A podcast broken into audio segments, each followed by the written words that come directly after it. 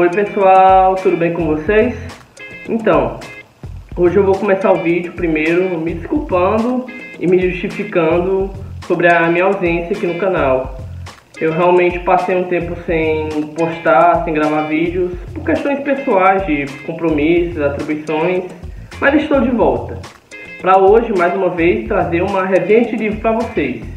E a obra resenhada hoje é o Entrevista Diálogo Possível, que é da Cremilda Medina. A Cremilda, ela é jornalista, pesquisadora, escritora, é professora da USP. E nesse livro, que foi publicado pela editora Ática, ela fala muito sobre a entrevista como um gênero jornalístico, assim como, a, como o conto, como a crônica, como o romance, são gêneros literários.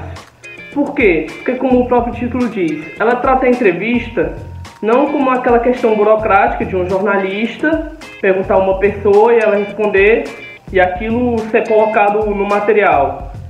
Ela fala da entrevista como uma conversa. Ela fala da entrevista como realmente um diálogo entre uma pessoa que está querendo saber de uma história, que está buscando conhecer uma história para vir a contá-la de determinada maneira, e outra pessoa que está contando a história, que nesse processo está sendo empalavrada está sendo empoderada. Às vezes as pessoas não têm muita noção disso, os próprios jornalistas. Mas a partir do momento que a gente chega e pergunta para uma pessoa numa entrevista certa vivência dela, dá para ela o espaço, a oportunidade de contar o que ela viveu, o que ela experienciou, o que ela aprendeu, ela sente um poder naquilo. Ela sente, poxa, alguém me escuta. Isso aqui tem alguma relevância. A minha vivência conta, a minha vivência é importante.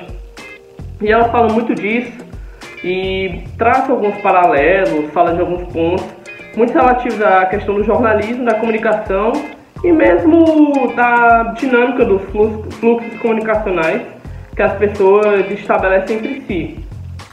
Ela fala muito no livro que o maior mito e a maior mentira que existe dentro do universo jornalístico é a questão da objetividade. O que eu concordo absolutamente. Por quê? Porque nunca você é objetivo. Por mais que você queira contar as coisas de um modo neutro, por mais que você busque contar uma história de uma maneira que não penda para nenhum lado, é inevitável. Por quê? Porque você é ser humano e você naturalmente tem inclinações que levam você a contar as coisas de uma determinada maneira, que levam você a ter uma certa entonação, que leva você a escolher as palavras que você escolheu, e tudo isso conta. E ela fala muito também de que essa questão de parcelar no jornalismo também é impossível, é uma utopia. Por quê? Porque às vezes se vê o jornalismo como algo frio, como algo distante, como algo que simplesmente reporta informação. Ah, isso aqui é jornalismo, essa informação aconteceu, eu estou reportando ela, estou passando ela, estou fazendo jornalismo.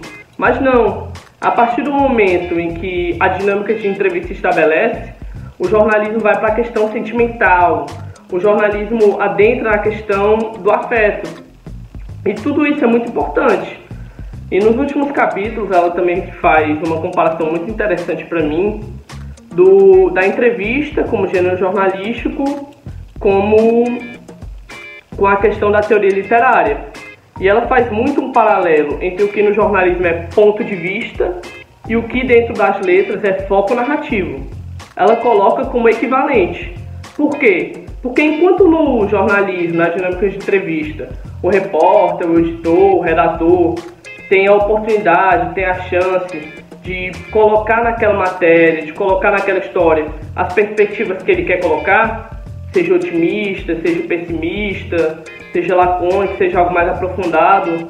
Dentro das letras, isso eu não vou falar com tanta propriedade porque não tenho formação em letras, existe o foco narrativo, que é onde se estabelece o modo como as narrativas vão ser contadas, como elas vão ser figuradas, de que elas vão ser caracterizadas, como os personagens vão se construir ao longo das histórias.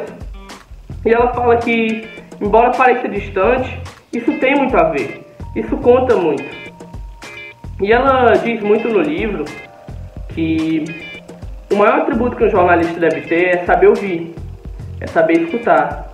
Por quê? Porque entrevista não é o que se dá de modo objetivo. Não é o que se dá de modo automático. Não é uma pessoa que está te contando uma coisa que você vai reportar essa história.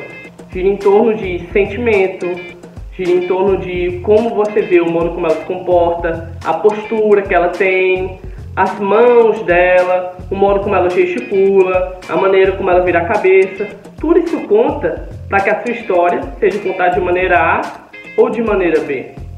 Quando ela falou isso, eu lembrei muito de uma oportunidade que eu tive de conversar com um jornalista bem conhecido daqui do Ceará, também que foi professor universitário da UFC, o Ronaldo Salgado, que ele falava que para ele a palavra entrevista estava muito ligada entre as vistas. Então não era apenas uma questão de você escutar alguém, era questão de você ver e de você sentir alguém. Por isso, para ele, uma entrevista jamais poderia ser feita digitalmente, por e-mail, WhatsApp, rede social, coisas do tipo. Sempre você teria que ver a pessoa pessoalmente. Por quê? Porque toda a maneira dela se portar, toda a maneira dela contar a história, a entonação, as reações que ela tem, o modo dela respirar, conta para que a história seja exatamente como você vai contar. Então é isso, pessoal. Obrigado por ter assistido até aqui. Se vocês gostaram da minha análise, da minha resenha, dá um like, comenta aí alguma coisa que você concordou, discordou. Se inscreva no canal também para fortalecer, claro. Esse livro aqui eu estou resenhando num suporte um pouco diferente, né? Estou resenhando ele, eu li ele no meu Kindle, não foi no, no livro físico como eu costumo fazer aqui no canal. E outras obras também eu devo fazer isso. Nas próximas semanas eu vou trazer mais resenhas de livros e outros conteúdos sobre leitura, sobre escrito para vocês. Valeu, tamo juntos!